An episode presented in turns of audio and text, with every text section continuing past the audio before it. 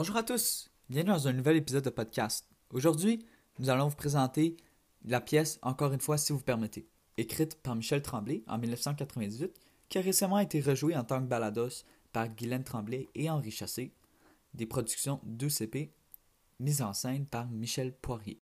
Continuons par vous présenter notre auteur de cette pièce, M. Michel Tremblay, un Montréalais qui est un dramaturge, romancier, scénariste et traducteur, qui a fait beaucoup d'œuvres, dont Les Belles Sœurs, À toi pour toujours, Tamarilou et La grosse femme d'à côté est enceinte.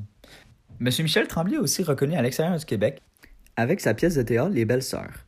Maintenant, assez de placotage, passons aux vraies choses. Veuillez accueillir en studio M. Michel Tremblay.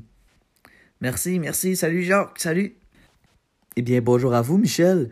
Pour commencer, j'avais une question pour vous. Pouvez-vous nous résumer votre pièce de théâtre, encore une fois, si vous permettez, si vous le permettez? Oui, donc, nous voyons avec le temps l'évolution psychologique de la mère et du fils, puisque c'est alentour de ceux-ci que l'histoire tourne. Au début, euh, nous observons surtout le caractère de la mère et comment celle-ci agit pour sortir de situations ou pour se sentir mieux face aux autres.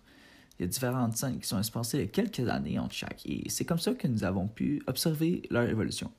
C'est face à plusieurs histoires que la mère nous raconte et qu'elle exagère beaucoup, que nous pouvons voir ce qu'elle pense des autres et comment elle agit avec son fils. Nous observons que quand ils ont une conversation, il y a toujours un moment où la mère se fâche. Cependant, euh, son but c'est pas de se fâcher, mais son fils lui dit toujours, toujours quelque chose qu'elle veut pas et elle veut pas le prendre. Son but, euh, ça a toujours été d'avoir une bonne relation avec son fils. Et c'est pour ça qu'elle tourne toujours à l'humour, euh, parce que ça fait rire son fils et ça, ça lui apporte du plaisir et elle aime ça. À la dernière scène, la mère est mourante et puis c'est une des premières fois qu'ils ont une conversation qu'on peut dire plus sérieuse et elle veut pas faire face à l'humour pour lui parler. Elle s'inquiète beaucoup de ce que la mort représente, euh, car elle a peur de celle-ci et elle veut pas quitter sa famille parce qu'elle les aime beaucoup. Son fils, par contre, va réussir à la calmer en disant les bonnes paroles et en la laissant s'exprimer sur le sujet de la mort. À la fin, il lui offre un cadeau digne d'elle afin qu'elle parte la tête haute et le cœur libre. Wow! Moi, là, en l'écoutant, j'avais les larmes aux yeux. C'était super bon. Ah oui, euh, moi aussi, je peux vous dire ça. C'était une pièce dont je suis très fier. Et puis, moi, j'aimerais ça vous faire part euh, de certains trucs que j'ai vus durant la pièce. Donc, un moment important euh, auquel j'ai vraiment réagi, c'est quand il s'est projeté dans le futur et qui était populaire, mais sa mère était morte. Donc, elle a pas pu lui il n'a pas pu lui montrer tout ce, ce qu'il vit. J'ai vraiment aimé ce moment parce que c'est.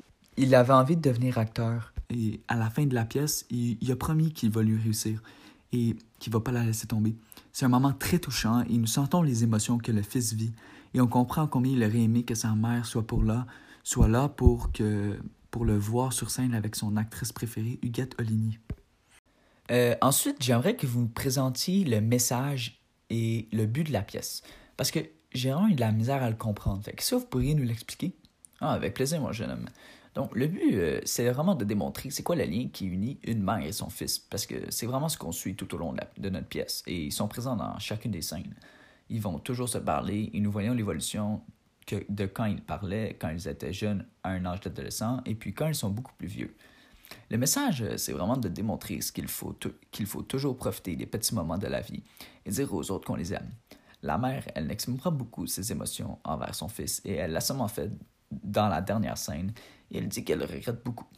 Elle regrette de ne pas avoir dit je t'aime plus souvent puisque ce qu'elle faisait, c'est qu'elle tournait tout en joke pour lui montrer son amour. Oui, très bien.